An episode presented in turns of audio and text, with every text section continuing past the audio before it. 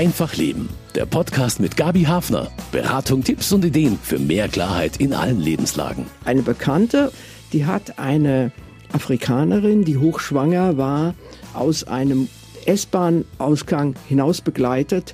Da kam eine ältere Frau von hinten, die hat sie überholt und sie hatte die Frau ein bisschen untergehackt, damit sie nicht fällt und so. Und dann kam diese ältere Frau, hat sie überholt, hat sich abrupt umgedreht und hat gesagt, schämen Sie sich, mit so einer zusammenzugehen. Wie wirkt sich wachsender Fremdenhass aus auf anerkannte Flüchtlinge, die sich hier ein Leben aufbauen wollen und auf ihre Unterstützer? Fast die Hälfte der Flüchtlinge, die zwischen 2013 und 2016 nach Deutschland gekommen sind, hat inzwischen Arbeit gefunden. Ist eine gewisse Normalität eingekehrt? Werden aus Flüchtlingen allmählich Mitbürger? Ich bin Gabi Hafen und möchte das herausfinden im Gespräch mit einer aktiven ehrenamtlichen Asylhelferin und einem Diakon, der sich für Flüchtlinge einsetzt.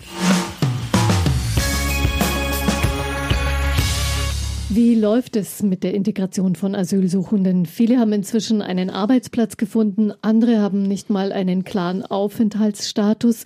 Sind sie angekommen oder abgelehnt und angefeindet? Darüber spreche ich mit Claudia Bernhardoni. Sie ist Sprecherin des Helferkreises Asyl Ottobrunn-Hohenbrunn. Und mein zweiter Studiogast ist Diakon Karl Stocker, der diesen Helferkreis schon seit Jahren koordiniert, zusammen mit einer Gruppe in Putzbrunn also beides im Osten von München, im Landkreis München. Willkommen an Sie beide. Dankeschön. Danke. Der Anschlag von Hanau kürzlich jetzt, hat der etwas verändert für Ihre Vorstellung von Leben in Deutschland? Also bei uns äh, ist es eine stabile Lage, sage ich jetzt mal, im Helferkreis. Er hat direkt nichts verändert. Also dieser Anschlag in Hanau war schon ein schwerer Schlag für die Gesellschaft.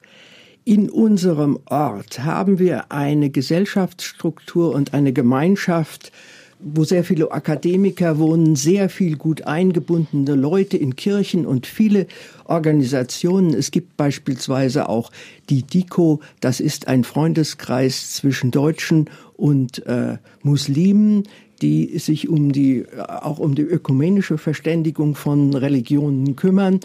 Also in unserem Ort ist das nicht so spürbar. Aber wir persönlich sind doch schon sehr betroffen gewesen von diesem äh, Anschlag in Hanau und unsere Einstellung, dass man etwas dagegen tun müsste im kleinen Rahmen und an der Basis, ist sehr gewachsen. Und ich denke auch, dass die Arbeit der Helferkreise mit eine Speerspitze an der Basis ist um in der Bevölkerung zu sagen, es gibt auch etwas anderes. Also Ihre Motivation ist eher gestärkt, kann man sagen. Unsere Motivation, also meine persönliche, ich merke das aber auch unter den Freunden und Mitgliedern im Helferkreis, dass da auch eine Haltung wächst, keine Trotzhaltung, weil wir haben Trotz nicht nötig, sondern eine Haltung, die auch etwas kämpferisch bekommt. Also eine, eine andere gesellschaftliche Haltung auch zu verkörpern und zu zeigen, zu, zu leben. Zu zeigen, es gibt eine Mehrheit in der Gesellschaft, die diese Dinge nicht will, die Ausgrenzung nicht duldet, die für Demokratie kämpft, für Weltoffenheit, für Toleranz, für eine gute Integration der Leute, die mit Recht zu uns gekommen sind. Wie reagieren die Menschen, die Sie betreuen? Haben Sie da Reaktionen erfahren in den letzten Tagen? Nein, äh, die Menschen, die wir betreuen, halten sich in diesen Fragen sehr zurück. Aber es ist seit Jahren auch ein Klima der Besorgnis und der Angst. Vor allen Dingen unter den afrikanischen Flüchtlingen. Bei den muslimischen wir haben sehr viele Afghanen und Syrer, die natürlich Muslime sind. Das ist auch sehr unterschiedlich bei ihnen in der Religionsauffassung. Bei den Syrern sind sehr viele auch nicht so streng religiös, so dass das nicht im Alltag auffällt, dass sie Muslime sind. Und darauf kommt es ja immer sehr an. Es sind ja die Kennzeichen, Kennzeichen, die Leute auch zu Opfern machen, die sie ausgrenzen, weil dann diese Täter und die Leute, die etwas gegen Flüchtlinge haben, sie erkennen können beim ersten Blick und dann reagieren. Und davor haben unsere afrikanischen Flüchtlinge schon Angst. Vor allen Dingen muss ich gleich dazu sagen, dass ja, wir die können sich natürlich Ort, nicht verstecken. Nein, die, die können sich nicht verstecken und wir haben sehr sehr viele Frauen mit Kindern. Und die sind natürlich sehr verletzlich, die sind angreifbar. Und das bedrückt und uns auch sehr. Da macht man sich schon Sorgen konkret auch. Ja, man macht sich konkret Sorgen. Äh, die machen wir uns sowieso immer bei der Flüchtlingsarbeit. Und das, was wir machen können, ist sie ab und zu zu begleiten zu bestimmten Terminen in die Stadt. Aber wir können sie nicht jedes Mal mhm. begleiten. Die Leute wollen auch einkaufen, sie wollen sich mal vergnügen, sie wollen mal auf den Viktualienmarkt gehen oder mh, hm, irgendwie Shopping in der Stadt oder zu irgendeinem, vielleicht auch zu einem Fußballspiel. Da können wir sie nicht schützen. Wir sprechen im Laufe der Sendung noch intensiver drüber, was dieses Klima der Fremdenhass, Anschläge macht mit mhm. den Menschen und auch mit denen, die sich für Geflüchtete engagieren. So seid ihr nun nicht mehr Gäste und Fremdlinge, sondern Bürger. Diese Worte aus dem Epheserbrief sind das Leitmotto für den Helferkreis, finde ich sehr schön.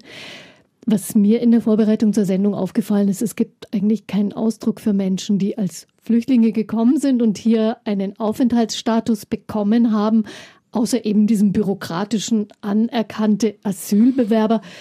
Sind das irgendwie Gäste mit Bleiberecht oder Migranten? Wie, wie drücken Sie das aus? Wie nennen Sie diese Menschen wenn, in Ihrer Arbeit? Ja, also unser Leitmotto das von Gästen spricht, ist natürlich aus dem Epheserbrief und das ist als spirituelles Leitmotiv gemeint. In Wirklichkeit sind heutzutage Flüchtlinge keine Gäste. Um 1800 rum hat Kant schon in der Schrift zum ewigen Frieden das erste Mal die Idee des Völkerrechts entwickelt. Und da hat er gesagt, die Weltbürger, also alle Menschen auf der Welt, müssten auch ein Recht haben, in anderen Ländern aufgenommen zu werden. Allerdings hat er gesagt, als Gäste zu seiner Zeit. Aber nach dem Ersten Weltkrieg und noch mal stärker nach dem Zweiten Weltkrieg ist ein Völkerrecht und ein Recht für Flüchtlinge geschaffen worden. Und zwar haben sehr stark unsere Erfahrungen mit dem Nazi-Regime in Deutschland eine Rolle gespielt. Wir haben damals gesehen, dass Juden und auch politische Flüchtlinge, die noch vor der Vernichtung und der Endlösung flüchten konnten, sehr schwer in anderen Ländern der Welt Aufnahme gefunden haben. Die sind manchmal mit ihren großen Schiffen zwar, aber herumgeirrt auf den Weltmeeren wie heute die, die äh, Flüchtlinge, die aus äh, Afrika oder aus dem Osten kommen. Und da hat man diese Genfer Flüchtlingskonvention geschaffen. Und die spiegelt sich in uns genau in unserem Asylrecht in unserem Asylgesetz und in unserem Aufenthaltsgesetz. Und von daher haben wir eine völlig genaue Definition. Und zwar sagt die Genfer Konvention, eine Anerkennung als Flüchtling wird jemand erhalten, der eine begründete Furcht vor Verfolgung hat. Wegen Rasse, wegen Nationalität oder ethnischer Gruppe, wegen seiner Religion oder seiner politischen Überzeugung. Und diese Leute werden anerkannt. Jetzt komme ich zurück auf Ihren Ausdruck, anerkannte genau. Asylbewerber. Wie, wie das ist eigentlich ein eigentlich? Widerspruch in sich selbst. Die Leute, die kommen, sind natürlich Asylbewerber. Aber wenn sie anerkannt sind, sind sie keine mehr. Keine Bewerber also sie mehr. Mhm. durchlaufen das Asylverfahren.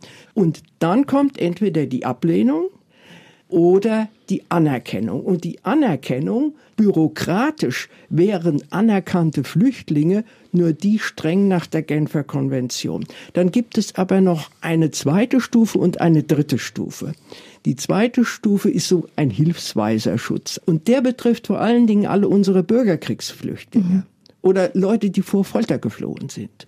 Und dann gibt es noch eine dritte Stufe, die heißt Abschiebungsverbot. Das liest man auch immer wieder das sind Leute, die bei der Rückkehr in ihr Heimatland oder Herkunftsland, beispielsweise nach Afghanistan, befürchten müssen, dass sie in Leib und Leben Schaden nehmen oder ja, ja, ins Gefängnis wandern, getötet werden, gefoltert werden, was auch immer. Und wir sagen jetzt der Einfachheit halber für alle anerkannte Flüchtlinge. Asylbewerber, anerkannte Flüchtlinge und die was noch dazwischen kommt, ist leider die Stufe der Abgelehnten. Die Abgelehnten bekommen eine Ausreiseaufforderung. Aber wenn sie nicht ausreisen können, das kann verschiedene Gründe ja. haben, dann bekommen sie eine Duldung.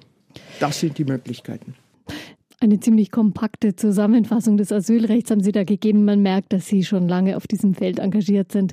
Also der Unterschied zwischen anerkannt sein oder nur geduldet, der ist im Alltag schon entscheidend, oder?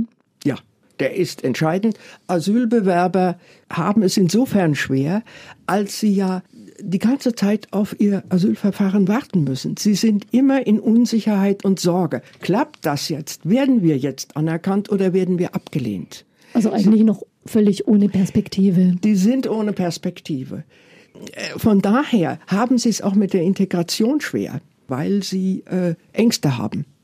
Ganz schlecht sind die Geduldeten dran, weil die haben oft auch Arbeitsverbote. Und gut dran sind die anerkannten Flüchtlinge. Die mit dem Bleiberecht heißt das immer. Die können äh, sich wirklich integrieren. Sie können sich sogar unter Umständen eine eigene Wohnung suchen. Sie können reisen. Es sind eine Menge von Vorteilen da. Also die sind auf dem Weg sozusagen auch Bürger hier zu werden. Kann man das sagen oder ist das schon ziemlich weit vorausgegriffen? Ja, man kann sagen, sie sind auf dem Weg, Bürger zu werden. Allerdings gibt es leider auch noch wieder ein Widerrufsrecht. Ich war gestern Abend gerade bei einer syrischen Familie, die seit vielen Jahren da ist, wo der Vater Elektriker ist und seit dreieinhalb Jahren hier einen guten Job hat, die Kinder in die Schule gehen, Schulausbildung machen. Sie kommen aus Raqqa. Man hat mit ihnen ein Widerrufsverfahren gemacht. Warum? Der Staat sagt, wir geben die Anerkennung befristet für ein mhm. Jahr, für zwei Jahre. Sie hatten also schon für mehrere Jahre einen Aufenthalt. Jetzt sagt der Staat, ja, die Situation in Syrien, in Raqqa, im Norden der Hochburg des IS, hat sich ja vielleicht geändert.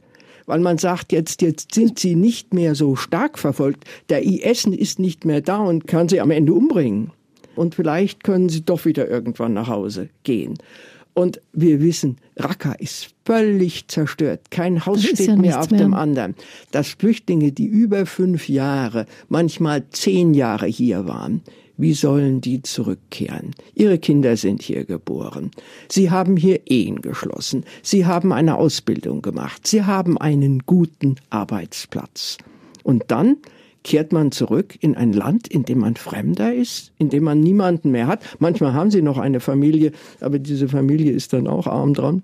Das ist eine große Herausforderung, die der deutsche Staat von diesen Rückkehrern verlangt. Da müsste man noch ganz andere Hilfen geben, als das bisher mhm. im Auge gefasst. Also das heißt, dass diese Anerkennung als Asylbewerber eine Anerkennung auf Zeit ist, die ja. auch nicht stabil ist und sozusagen für die Zukunft gilt, sondern die je nachdem, wie sich die Situation im Herkunftsland ändert, was man ja selber natürlich überhaupt nicht in der Hand hat, sich verändern kann. Ganz richtig.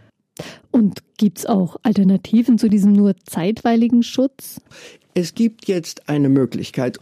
Diese, diese Möglichkeit heißt Niederlassungserlaubnis. Und da sagt schon der Name, man kann sich das klingt niederlassen. Jetzt nach das, einmal kurz durchatmen. Ja, wenigstens. das klingt nach einmal kurz durchatmen.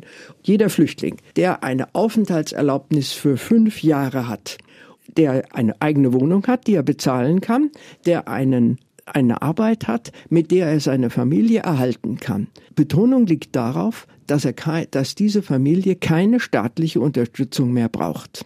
Wenn das alles gegeben ist, dann können Sie eine sogenannte Niederlassungserlaubnis kriegen. Und ein Jahr, paar Jahre später können Sie dann auch Deutsche werden. Das ist eine Einwanderung. Mhm. Als Flüchtling sind Sie nicht eingewandert sondern sie haben einen Aufenthalt als Zeit. Sie sind kein Gast, weil Asyl ist ein Menschenrecht, aber sie haben trotzdem einen Aufenthalt, der ein Schutz ist. Und der, der Schutz kann wieder wegfallen. Mhm. Aber die Niederlassungserlaubnis, das ist etwas, die kann nicht widerrufen werden. Die ist fest. Dann kann man sein Leben hier planen. Aber erst wissen, wissen Sie zufällig, wie viele Flüchtlinge das sind, die so eine Niederlassungserlaubnis schon bekommen haben? Oder fängt es gerade erst an, dass das man. Das fängt gerade erst an. Weg und ich will Ihnen sagen, Familien nein. Aber es gibt da eine nette Klausel in diesem Gesetz und die ist für Jugendliche.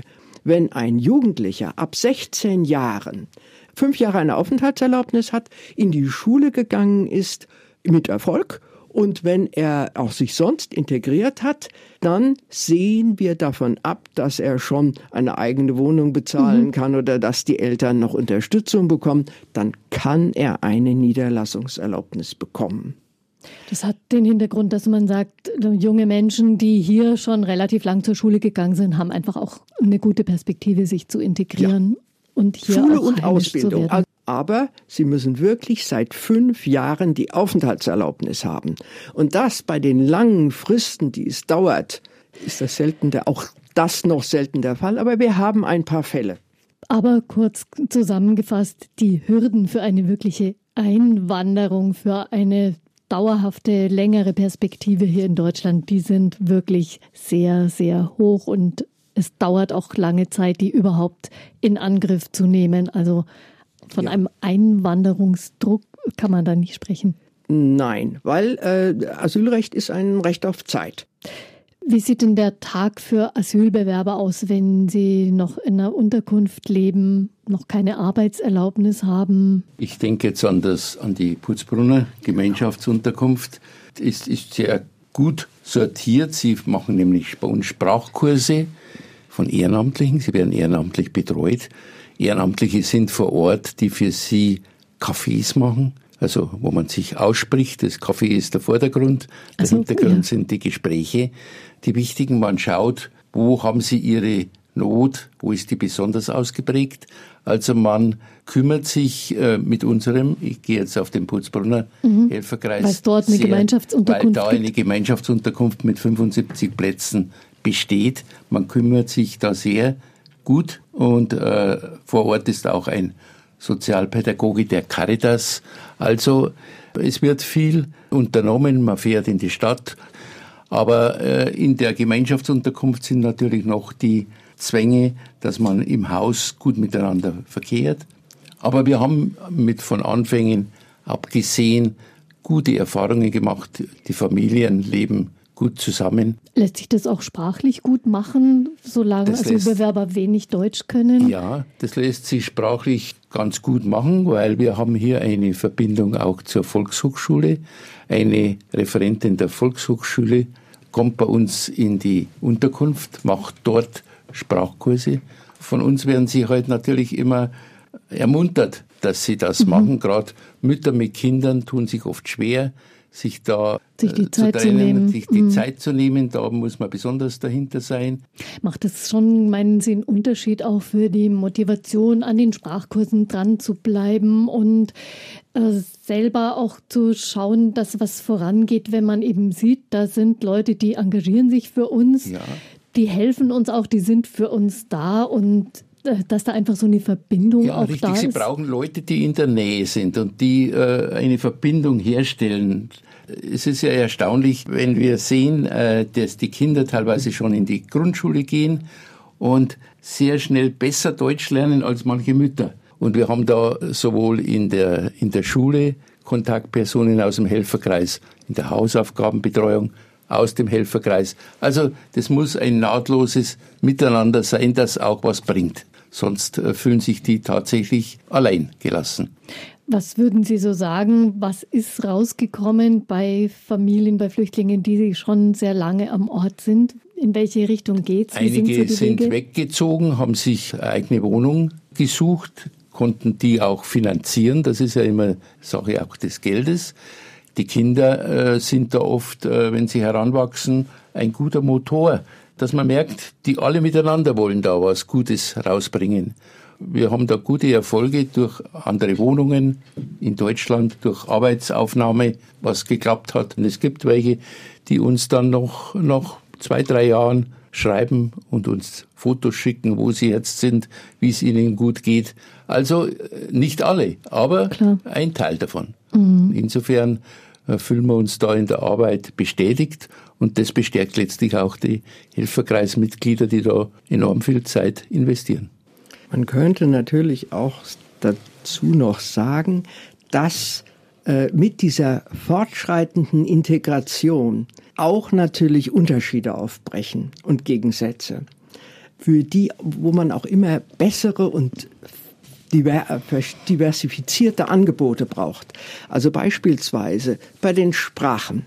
Da gibt es Leute, wenige, aber immerhin, es gibt Flüchtlinge, die kommen auf C1-Niveau. Das heißt, sie sind, könnten an der Universität studieren.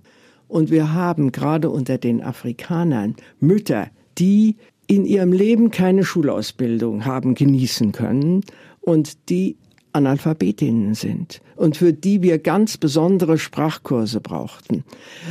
Diese Sprachkurse könnten sogar eingerichtet werden. Woran es scheitert, wir finden keine Kinderbetreuung. Daran lässt sich sehen, dass egal wie viel staatliche Möglichkeiten, Förderungen, Angebote es gibt, dass einfach sehr, sehr intensive Hilfe, sehr viel intensive Unterstützung gebraucht wird. Da ist tatsächlich schon viel geschafft und geleistet worden. Es gibt aber einfach auch sehr viel Gegenwind. Das politische Klima hat sich da sehr verschärft. Ist das etwas, worüber Sie sich auch Gedanken machen? Ja, natürlich machen wir uns darüber Gedanken. Wir wissen auch, dass wir hier in, in der Nähe von München eine ausgesprochen gute Situation haben. Insofern, als es viele Arbeitsplätze gibt. Es gibt zwar keine Wohnungen oder der Mangel an Wohnungen ist groß, aber es gibt viele Arbeitsplätze und es gibt viele Leute, die helfen wollen, weil es sehr viele Leute sagen, mir geht es doch so gut, da will ich doch auch anderen ein bisschen helfen. Das hören wir oft, auch von Bekannten und Freunden und Nachbarn. Und dann sagen sie, ja, dann kann ich doch wenigstens ein bisschen was für euch spenden. Mhm. Also auch da merkt man, dass diese Arbeit äh, Ausstrahlung hat. Das merken wir überhaupt. Die allgemeine Situation in Deutschland ist natürlich sehr besorgniserregend. Und wir wissen, dass es auch Gegenden gibt, wo äh, Strukturschwächen da sind, also wo nicht diese ganzen guten Infrastrukturen da sind, wo die Arbeitsplätze fehlen. Ja, und wo Monate. die Leute nicht sagen, mir geht's gut, ich kann ja was tun, sondern die sagen, ja, mir geht's auch nicht besonders gut, wer tut für mich was? Richtig. Hatten Sie schon in Ihrem Umfeld Diskussionen mit Menschen, die gesagt haben, ihr macht da so viel für die Flüchtlinge, für die Asylbewerber. Sehr, sehr wohl. Ähm, zwar, wer macht denn für uns was? Ja, oder warum? Gab es da schon mächtigen Krach, äh, Krach bei uns im Putzbrunn zu Anfang, wo der Bau einer Unterkunft nicht auf Zustimmung stieß und nur der Gemeinderat, die Kirchen und alle Gutwilligen zusammen es letztlich unterstützen konnten, dass es dann doch mit 75 Plätzen geklappt hat. Aber da wurden wir scharf angegriffen, gerade die Kirchen, dass wir da versuchen, Gutes zu tun. Hat sich aber beruhigt und im Ottobrunner Bereich können wir ja sagen, sind wir sehr gut aufgenommen worden. Es ist halt eine ganz andere Ecke, muss man dazu sagen. In Ottobrunn läuft die Arbeit ein bisschen anders, weil es da keine zentrale Unterkunft gibt. Wir haben das in Ottobrunn mit diesen Patenfamilien äh, gut aufgebaut, nämlich dass jeder Flüchtling, der bei uns hier kommt, eine Patenfamilie, eine Patin, einen Paten hat, der sich um die kümmert. Und das bringt schon unwahrscheinlich viel, dass man durch einen Paten sofort weiß, was individuell dieser eine oder diese Familie wirklich auch mhm. braucht. Kann und, man unmittelbarer helfen. Und das signalisiert aber vielleicht auch nach außen, da ist jetzt kein, nicht nur ein Flüchtling oder eine geflüchtete Familie, ja. die jetzt da so schutzlos dasteht und die wo, wir, wo man am liebsten möchte, dass die möglichst schnell wieder verschwinden, ja. sondern da stehen auch Leute einheimische dahinter. Leute dahinter, die diejenigen unterstützen. Da, also da ist ein gutes Miteinander. Das führt dazu auch, dass wir äh, Wohnungen bekommen oder Unterkünfte. Also äh, da hat sich das Miteinander im Ottobrunner Raum so intensiviert. Es hat natürlich viel auch damit zu tun, dass die Flüchtlinge dezentral untergebracht sind die einzelnen Wohnungen, Familien, die irgendwo zwischen andere in irgendein Mietshaus ziehen, das wird meistens gut akzeptiert. Die Nachbarn gehen darauf ein, man kann das auch äh, ein bisschen befördern, indem man die Leute vorstellt und im Haus mit ihnen rumgeht, auch mal ein freundliches Wort sagt oder irgendwie eine kleine Hilfeleistung anbietet, wenn ein junger Mann dabei ist, der eine Tasche tragen kann oder so. Sowas hilft enorm. Mhm. Aber natürlich haben wir auch schon manchmal fremdenfeindliche Äußerungen, das ist klar. Eine Bekannte, die hat eine Afrikanerin, die hochschwanger war, aus einem S-Bahn-Ausgang hinaus begleitet und da äh, kam eine ältere Frau von hinten, die hat sie überholt und sie hatte die Frau ein bisschen untergehackt, weil mhm. die ja auch hochschwanger war und damit sie nicht fällt und so. Und dann kam diese ältere Frau, hat sie überholt, hat sich abrupt umgedreht und hat gesagt, schämen Sie sich, mit so einer zusammenzugehen. Solche, solche Einlassungen, die gibt es schon einmal. Sowas habe ich schon öfter gehört. Man ja. bekommt auch E-Mails, das ist ja, ja, nach wie vor, ja. bekomme ich auch regelmäßig mit beleidigenden Äußerungen. Was steht da so drin? Ab, da steht drin, äh, ja, so ungefähr, schämen Sie sich nicht, dass Sie mit solchen Leuten zusammenarbeiten, dass Sie denen helfen. Nichts wie weg mit ihnen. Wir haben da, wir bekommen regelmäßig an diese Funktionsadresse der Homepage Mails und da ist der Tenor. Aber das ist auch ein richtiger, da haben wir einen richtigen Stalker, der immer wieder mhm. Ähm, sein selbes Thema abwandelt.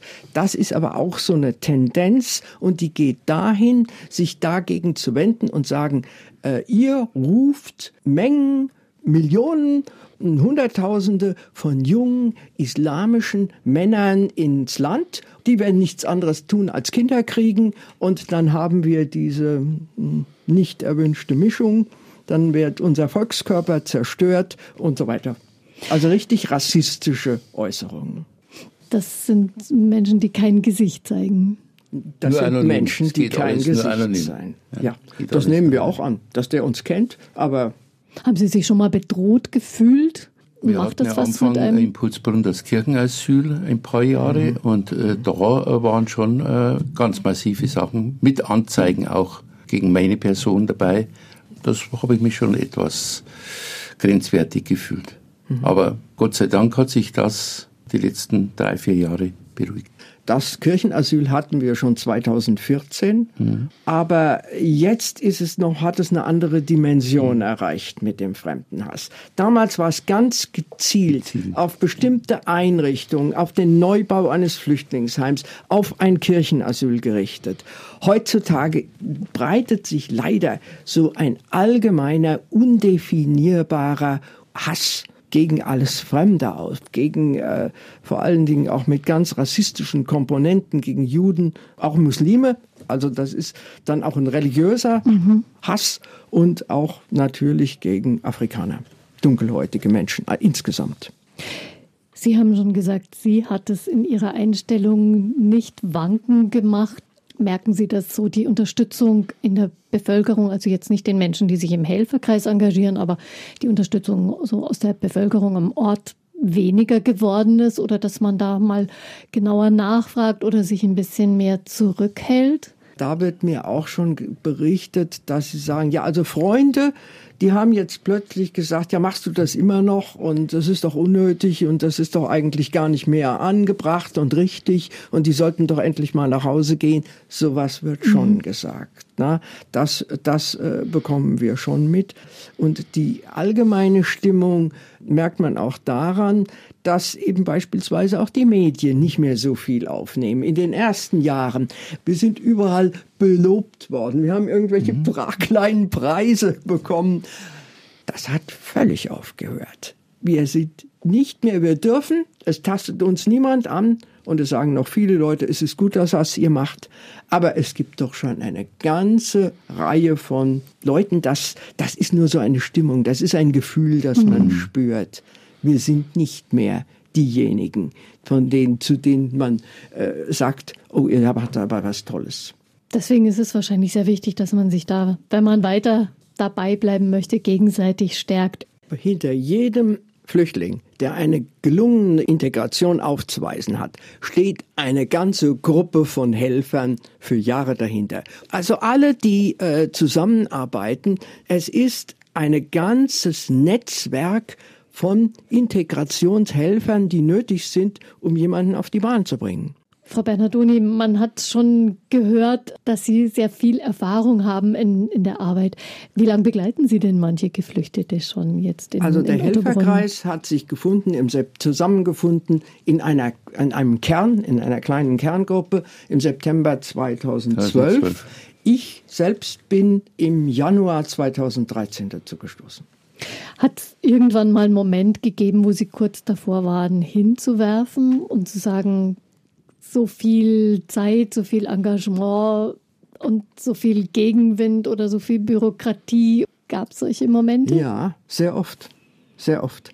Und zwar nicht, weil ich gesagt hätte, das ist zu viel Zeit und das ist zu viel, obwohl eine Integration sehr oft mindestens fünf Jahre Kleinkrieg gegen die Behörden ist. Das muss man einfach auch mal sagen dürfen. Aber deswegen hätte ich nie aufgegeben und ich gebe auch nicht auf. Aber ich bin immer davor zu sagen, willst du das weitermachen, wenn ich nächtelang wach liege, weil es irgendwie ganz schlimme Existenzprobleme für die Flüchtlinge gibt, die wir betreuen. Das hat angefangen 2014 mit dem Kirchenasyl. Die Nächte, bevor wir die wirklich im Kirchenasyl in Sicherheit hatten, waren sie ja von Abschiebung bedroht. Mhm. Da war ein ganz kleines Kind dabei. Und ich war ein paar Nächte, waren einige von uns wirklich zitternd, dass nicht inzwischen wir morgens hinkommen und sie sind weg. Also auch viel Nervenkraft, die da drin liegt, weil es um menschliche ja, Schicksale ja. geht. Äh, ein zweites Mal, ich habe eine einzige Abschiebung mitbekommen. Und das war auch ein Fall, ein Afrikaner, dem sie ein Arbeitsverbot gegeben haben. Wir wissen nicht warum. Weil die Familie hat ein eigentlich ein Bleiberecht. Zwar ein Bleiberecht in Italien, aber ein europäisches Bleiberecht und sie wollten ihn nach Nigeria abschieben.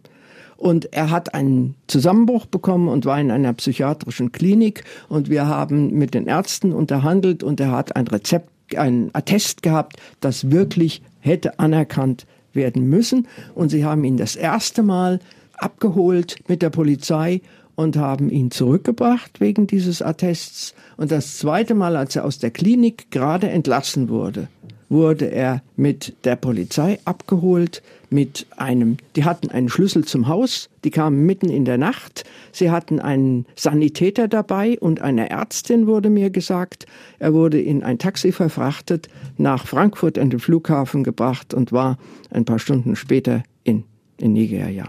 Und das in diese Nächte, die haben mich auch Nerven gekostet als ich dann äh, wieder mal sehr besorgt war und das natürlich auch, äh, das erzählt man in der Familie ja, dann klar. schon.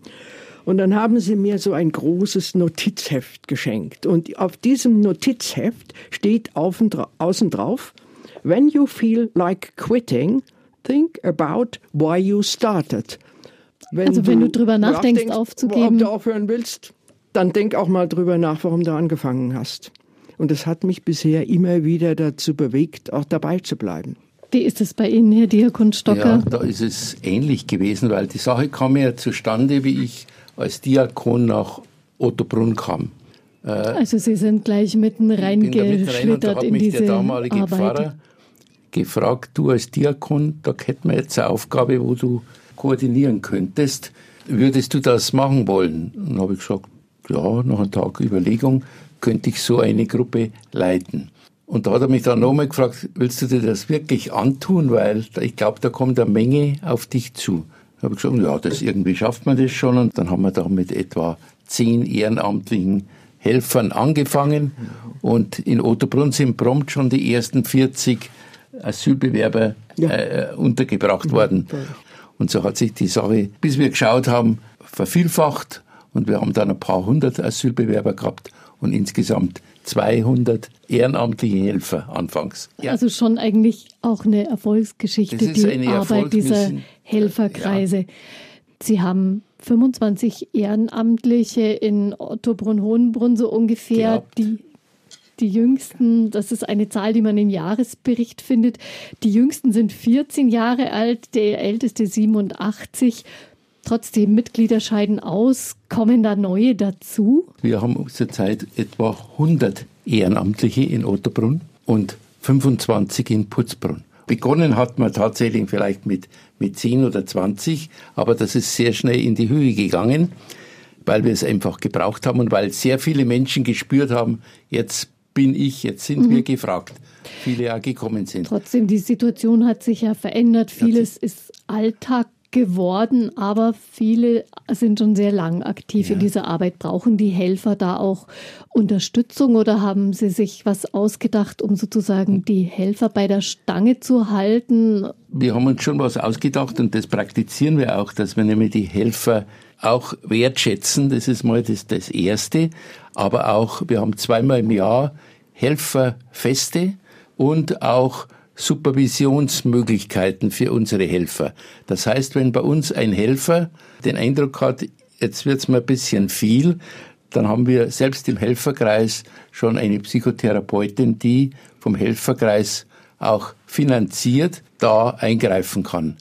Am Anfang gab es bei uns schon sehr stressige Situationen. Das lag auch daran, dass viele mit der ganzen Materie nicht vertraut waren und so. Aber über die acht Jahre haben wir halt doch viele Erfahrungen gemacht. Die Helfer sind unser Kapital. Die müssen wir schätzen und pflegen. Wie hat sich denn die Arbeit verändert? Auch wir haben ja auch regelmäßige Treffen und äh, das ist eine sehr gute Unterstützung für den Zusammenhalt. Wir können über, uns über das Tagesgeschäft, wie wir sagen könnten, austauschen und wir haben auch die Möglichkeit, ab und zu einen besonderen Abend zu gestalten. Und da laden wir uns dann auch manchmal Leute ein, die uns helfen können. Also beispielsweise kamen da schon Leute vom Landratsamt, von der Gesundheitsbehörde. Zuletzt hatten wir eine äh, Frau, die hat uns einen Vortrag über das Mobbing an der Schule gehalten. Das war auch sehr wichtig. Also das sind weil das den den Jugendlichen, den jungen ja. Flüchtlingen auch widerfährt. Ja, ja. Also vor allen Dingen Kindern. Es war bei uns bisher noch kein krasser Fall, aber es ist schon vorgekommen und wir wollten uns da gut informieren. Das machen wir immer sehr zeitig, dass wir uns rechtzeitig mhm. über die Probleme informieren und uns auch professionelle Hilfe holen. Ja. So dass man sich nicht als hilfloser Helfer fühlt, sozusagen. Haben ja. Ihnen die Kinder das auch erzählt? Den, den Betreuern? Das, äh, das erzählen sie den Paten. Das erzählen sie den Paten und zwar meistens den äh, Paten, die mit ihnen die Hausaufgaben machen. Mhm. mhm. Also man ist schon ziemlich nah dran. wir sind nah dran. Die Arbeit hat sich natürlich auch in der Richtung verändert, dass wir sehr verschiedene Aufgaben übernommen haben. Wir haben eine Berufsschullehrerin, eine ehemalige, die kümmert sich sehr um äh, die Nachhilfe für Berufsschüler und überhaupt deren Leitung zu irgendwelchen Ausbildungsplätzen. Wir haben einen Unternehmer, der äh, mit den Behörden äh, verhandelt und vor allen Dingen Ausbildungsplätze und Arbeitsstellen direkt sucht. Wir haben die verschiedensten Aufgabenbereiche. Der weit schwierigere Teil der Integration muss von den Flüchtlingen selbst geleistet werden. Das liest man bei Ihnen im Jahresbericht, Frau Bernardoni, Herr Stocker. Hat der Helferkreis dazu auch konkrete Ansatzpunkte entwickelt, die Geflüchteten selber zu aktivieren? Das versuchen wir seit langer Zeit. Wir haben, wenn Flüchtlinge gut genug Deutsch konnten, sie immer aufgefordert, auch anderen Landsleuten zu helfen. Und da haben wir junge Erwachsene sehr häufig als Dolmetscher einstellen können. Da hat auch der eine oder andere inzwischen eine Kulturdolmetscherausbildung gemacht. Äh, wir haben aber auch Flüchtlinge, die bei Umzügen helfen soweit sie das eben mit ihren Ausbildungen oder Arbeitsplätzen dann vereinen können. Und wir haben eben dieses Café International. Und das Café International ist ein Treffpunkt zwischen Einheimischen und Deutschen, wird aber sehr entscheidend von Flüchtlingsfrauen gemacht und auch Männern, die helfen beim Saubermachen und Draufräumen. Und die Flüchtlingsfrauen kommen sehr lange, waren das, ist das in, ja, seit vielen Jahren ist das in der Hand unserer Afghaninnen, die äh, backen zu Hause und äh, richten ein schönes Buffet her. Dann gibt es eine Spende von einem Bäcker, dann muss das natürlich alles schön gedeckt werden. Einmal im Monat findet samstags dieses Café International statt und da kommen sehr viele Flüchtlinge und da kommen Deutsche. Da ist sehr oft der Bürgermeister von Ottobrunn Gast. Mhm. Und auch andere, also sehr viel unterschiedliche Personen aus unserer Gemeinde. Und das heißt, es ist eigentlich eine ganz wichtige äh, Verbindung und ähm, Kooperation und auch ein Kennenlernen zwischen verschiedenen Nationen von Flüchtlingen aus verschiedenen Herkunftsländern. Und wir sind natürlich auch dafür, dass alle, nicht nur die Integration mit den Deutschen und das Kennenlernen und in die Gesellschaft, in die Zivilgesellschaft der Deutschen funktioniert, sondern auch untereinander. Und da ist das Café International, sind solche, solche Initiativen sehr, sehr wertvoll. In vielen Orten, wo Asylbewerber untergebracht sind, auch viele schon länger leben, ist es ja einfach so ein Stück Alltag geworden. Man kennt die Gesichter derjenigen, man trifft sich vielleicht in der S-Bahn oder bei uns, zu, bei mir im Ort zum Beispiel, sind ganz viele auf dem Fahrradweg äh, unterwegs zur Unterkunft, weil die ein bisschen außerhalb ist. Ist da auch so ein Stück weit Normalität eingekehrt? Ist es ein Miteinander oder eher doch ein, ein Nebeneinander her? Also ich habe den Eindruck, dass es zwar nicht in den großen Zahlen zu äh, dokumentieren, aber bei uns in Putzbrunn ist es zum Beispiel so, dass eine Gruppe von Flüchtlingen regelmäßig zum Gottesdienst kommt, zu den Sonntagsgottesdiensten. Und deren Kinder, das sind drei in der Summe, die sind auch schon bei den Ministranten, weil sie eben einzelne Familien getauft wurden, sogar die ganze Familie in, in Ausnahmefällen. Also da besteht eine regelmäßige Verbindung. Natürlich von der Zahl her nicht überhöht, kann gar nicht anders sein, aber äh, diese kleinen Gruppen sind anerkannt und äh, die beteiligen sich. Die sind immer da, wenn man es braucht. Das sind so Beispiele, wo man sieht, aha, die bleiben bei uns und sind, werden dann auch zunehmend den Leuten vertraut, die vielleicht früher gewisse Ressentiments hatten und dann plötzlich sehen, ja, die sind ja bei unseren Ministranten dabei, ja, die sind ja beim Fahrfest sichtbar und die sind freundliche Leute. Mhm. Das ist für mich auch ein ganz ein schönes Stück der Integration. Normalität wird sehr oft auch für Leute, die es schwerer haben mit der Integration in die Zivilgesellschaft jetzt, über die Kinder hergestellt. Also das merken wir bei den Afrikanern, bei den Nigerianern und Mütter sehr oft äh, sehr schlechte Sprachkenntnisse haben, weil sie auch immer viel zu kleine Kinder haben, um äh, dann regelmäßig Sprachkurse vor allen Dingen in der Stadt besuchen zu können. Aber die Kinder sollen in die Vorschule und wir haben sogar eine Art Vorschule in einem privaten Kindergarten, wo die Finanzierung auch ähm, mit Hilfe hergestellt wird und dort eben die Eltern auch lernen, Kinder muss man regelmäßig hinbringen, man muss sie abholen, man muss ihnen ein Frühstück mitgeben, man muss zu den Elternabenden erscheinen, dann bitten sie dann immer Flüchtlingshelfer mitzukommen, aber die regelmäßigen alltäglichen Aufgaben nehmen sie dann wahr und lernen sie auch und sind eigentlich dann auch ganz froh darüber, dass sie diese Sachen lernen. Also einfach ein Stück Alltag, in dem sie ist, eingebunden sind. Das ist ein Stück Alltag. Aber man muss auch sagen, es gibt auch das andere. Es gibt auch, dass es ein Stück nebeneinander herläuft und auch äh, teilweise so bleibt.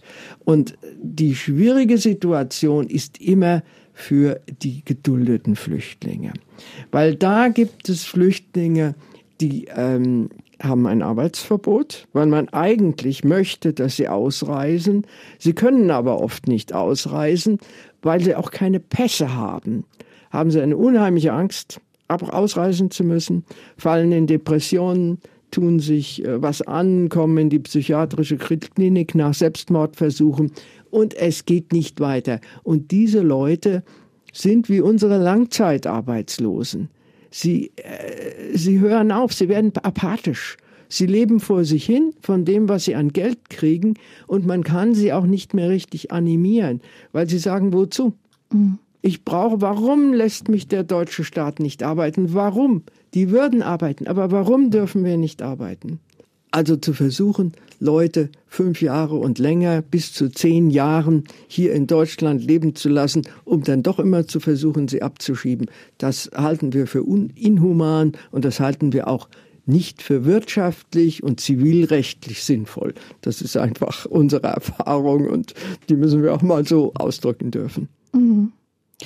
Ein Stichwort, das man zurzeit eigentlich gar nicht mehr hört, ist Einwanderungspolitik. Und wenn Sie das vorher so geschildert haben, gerade, dass man über so verschiedene kleine Wege vielleicht mal nach fünf Jahren eine Perspektive sich erarbeiten kann, wenn man immer dran bleibt. Ist das Integrationspolitik, die den Namen verdient?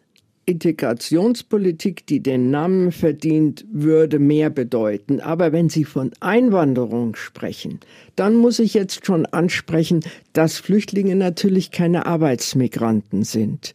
Das Flüchtlingsrecht ist nicht dahin ausgelegt die so haben Schutz, sollen Schutz vor Verfolgung bekommen. Und da hat der Staat recht, das ist nicht dieselbe Sache. Aber man könnte natürlich diesen sogenannten Spurwechsel etwas vereinfachen und fördern. Auf der also, anderen dass Seite Flüchtlinge braucht eine Möglichkeit bekommen, ja, Einwanderer ja, zu, zu werden. werden. Ja, aber auf der anderen Seite braucht man halt dafür wirklich auch ein Einwanderungsgesetz, das den Namen verdient.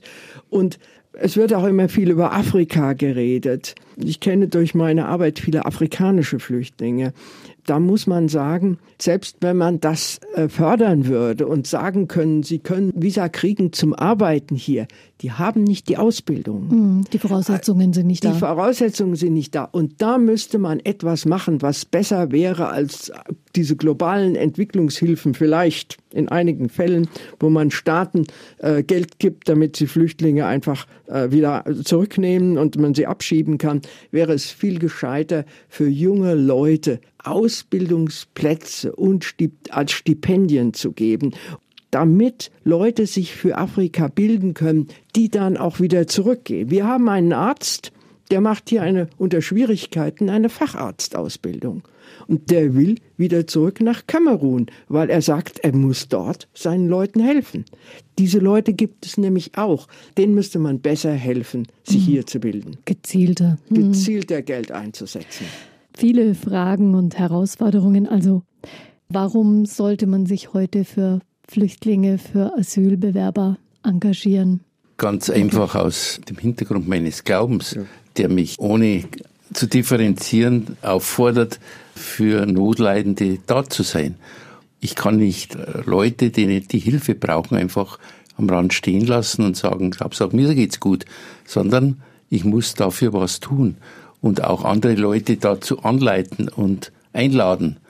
Und äh, für mich ist es äh, so äh, im Laufe der letzten Jahrzehnte, wie man sagt, im Fleisch und Blut übergegangen, dass man einfach da sehr sensibel wird für die Not anderer Menschen und man braucht nicht weit zu gucken. Die Not ist groß, auch wenn unsere Gesellschaft nach außen hin das in Abrede stellt, aber man braucht nicht weit zu gucken. Man muss, es gibt so viele Menschen, die kleine und größere Nöte haben und die Flüchtlinge sind zurzeit ein Hauptkapitel. Mein Herz sagt mir, da muss ich dabei sein. Ist das bei Ihnen? Ja, ich bin äh, sehr stark motiviert, etwas für die Menschenrechte zu tun. Für mich ist es sehr wesentlich, dass äh, demokratische Staaten auch äh, die Menschenrechte achten und sie möglichst fördern und dass das nicht wieder alles zurückgebaut wird, statt es weiter auszubauen und äh, in sinnvolle äh, Kanäle zu leiten, so dass wir wirklich eine menschenwürdige Gesellschaft sind und bleiben. Für mich ist das, äh, ich komme eben aus der, noch aus der Generation, deren Eltern das Nazi-Regime erlebt haben. Und für mich ist es sehr, sehr wesentlich, dass wir uns äh, nicht wieder auf den Weg machen zu, Autor zu einem eher autoritären Staatssystem. Da gibt es in Europa ja schon einige Beispiele.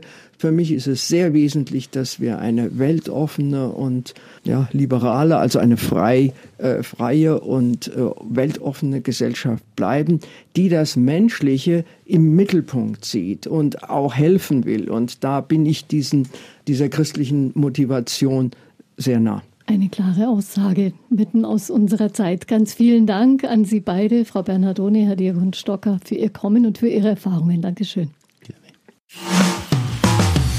Einfach Leben. Ein Podcast vom katholischen Medienhaus St. Michaelsbund, produziert vom Münchner Kirchenradio.